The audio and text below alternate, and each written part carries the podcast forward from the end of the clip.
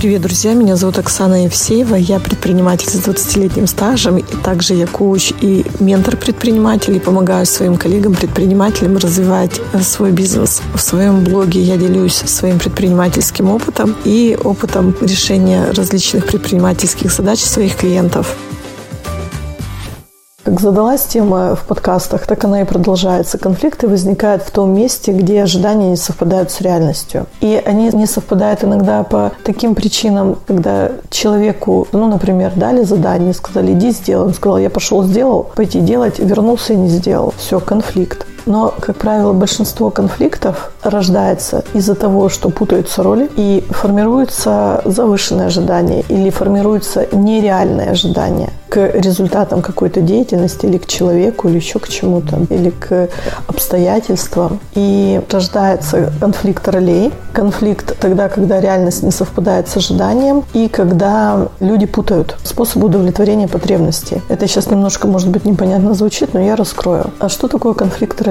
Когда мы на задачу или на проблему смотрим не из той роли, которая соответствует этой проблеме. На понятном для женщин языке, например, расскажу. Когда я смотрю с роли предпринимателя на свои материнские обязанности и понимаю, что у меня не хватает времени быть полноценной мамой, я начинаю ненавидеть свою работу. Но когда я смотрю с точки зрения мамы на предпринимательство, я вот мама, я тут провожу время с детьми, я уделяю им столько времени, сколько им необходимо, но при этом мое же время не резиновое, в нем 24 часа в сутках, но при этом я отчасти забиваю на свои профессиональные там предпринимательские задачи. И в этом месте у меня возникает огромное чувство вины что я тогда что-то не доделываю. И получается, я все время на задачу смотрю не из той роли. Когда я нахожусь в роли мамы, я смотрю на свои бизнес-задачи и чувствую себя виноватой. Когда я из роли предпринимателя смотрю на свою материнскую роль и чувствую, что бизнес меня задолбал, и я тут вообще не занимаюсь тем, что я должна делать как мать, и начинаю ненавидеть бизнес и чувствовать себя виноватой в отношении своих материнских обязанностей. Это называется конфликт ролей. И интересным способом, наверное, очень эффективным способом способом решения этой задачи является понимание в моменте, в какой я сейчас роли и что эта роль от меня сейчас требует. И большое количество конфликтов можно избежать, проясняя, в какой роли я сейчас взаимодействую со своим сотрудником. Если с сотрудником у нас есть несколько ролей, такое тоже бывает, особенно в небольших компаниях. Это когда мы друзья и единомышленники, еще мы находимся в иерархии. Например, я руководитель, а мой друг мой подчиненный. И когда нам необходимо разрешить какой-то конфликт по поводу выполнения должностных обязанностей, например, Например, мы можем попасть в конфликт ролей, если мы эти роли перепутаем. Ну, например, начинаю разговор из роли руководителя, а мой подчиненный находится сейчас в роли моего друга и считает, что я что-то не то делаю. Как это мой друг может так со мной разговаривать? Наверняка вам знакомы подобные ситуации. У меня эти конфликты были с моим партнером по бизнесу Алиной. Я была директором компании, она была главным бухгалтером. И нам необходимо было периодически обсуждать какие-то вопросы по ее работе. И когда я начинала говорить что-то про ее работу, она обижалась, потому что что у наших отношений есть несколько ролей. Если бы я в таком тоне разговаривала, например, со своим партнером по бизнесу, то ну, реально есть повод обидеться, потому что мы партнеры, такой тон общения между партнерами,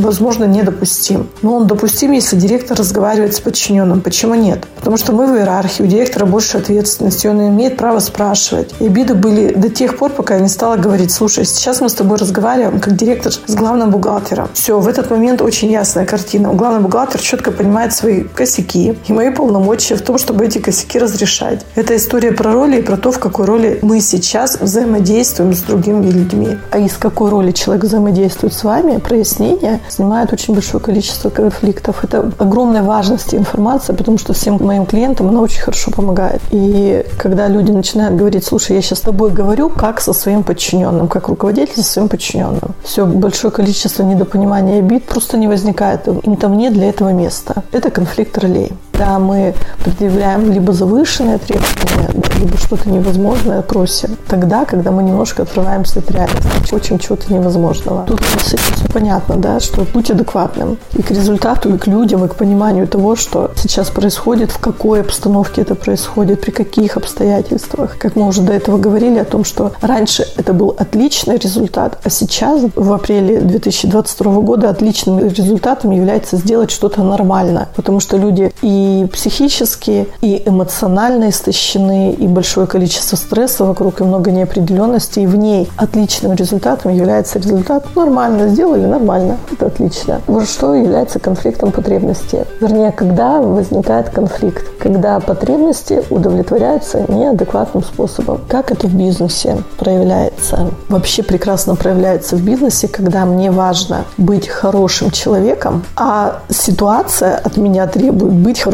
начальником. Это и конфликт ролей, и конфликт потребностей. Как будто бы мне важно, чтобы меня признали, уважали, были мне благодарны, пели мне дифирамбы, какой я замечательный, отзывчивый человек, чуткий руководитель, внимательный. И я выстраиваю таким образом отношения с сотрудниками и перестаю управлять ситуацией с точки зрения предпринимательских и менеджерских задач. Я удовлетворяю потребность неадекватным способом. Мне говорят прекрасные слова, меня все любят и уважают, но я не достигаю тех задач, которые в этот момент необходимо достигать. А мне необходима управляемая команда, эффективная, которая фокусируется на рабочих задачах, говорит по делу, а не про то, какие мы здесь дружные, и мы все тут в одной идеологии можем петь гимны по утрам флаг поднимать корпоративный. В общем, здесь рождается конфликт, потому что я все время остаюсь хорошим человеком, и люди мной довольны, и меня признают, но я не получаю того, зачем мы здесь все собрались. А мы здесь собрались работать, зарабатывать деньги и показывать какой-то замечательный результат.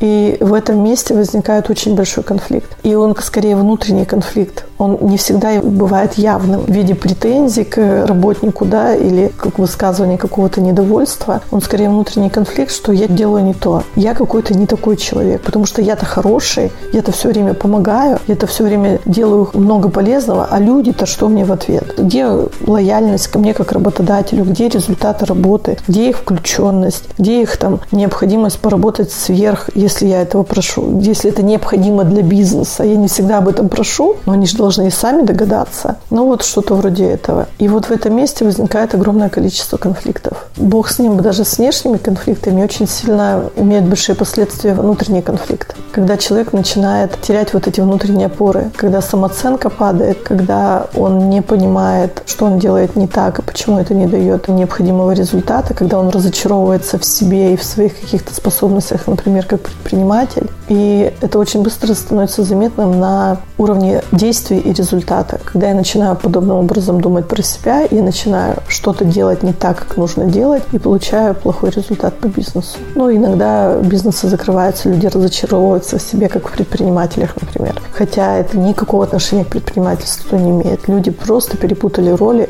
и перепутали способ удовлетворения своих потребностей. Хорошим человеком важно быть, но бизнес – это не то место, где можно удовлетворять в полной мере эту потребность. Можно пойти и найти себе хорошую компанию за пределами бизнеса, где ты можешь проявлять свои человеческие качества, где ты можешь быть хорошим человеком. Благотворительность, волонтерство, помощь животным. Ну, в общем, куда-то туда, но не в бизнесе. В бизнесе важно быть человеком, но фокусироваться нужно на других вещах.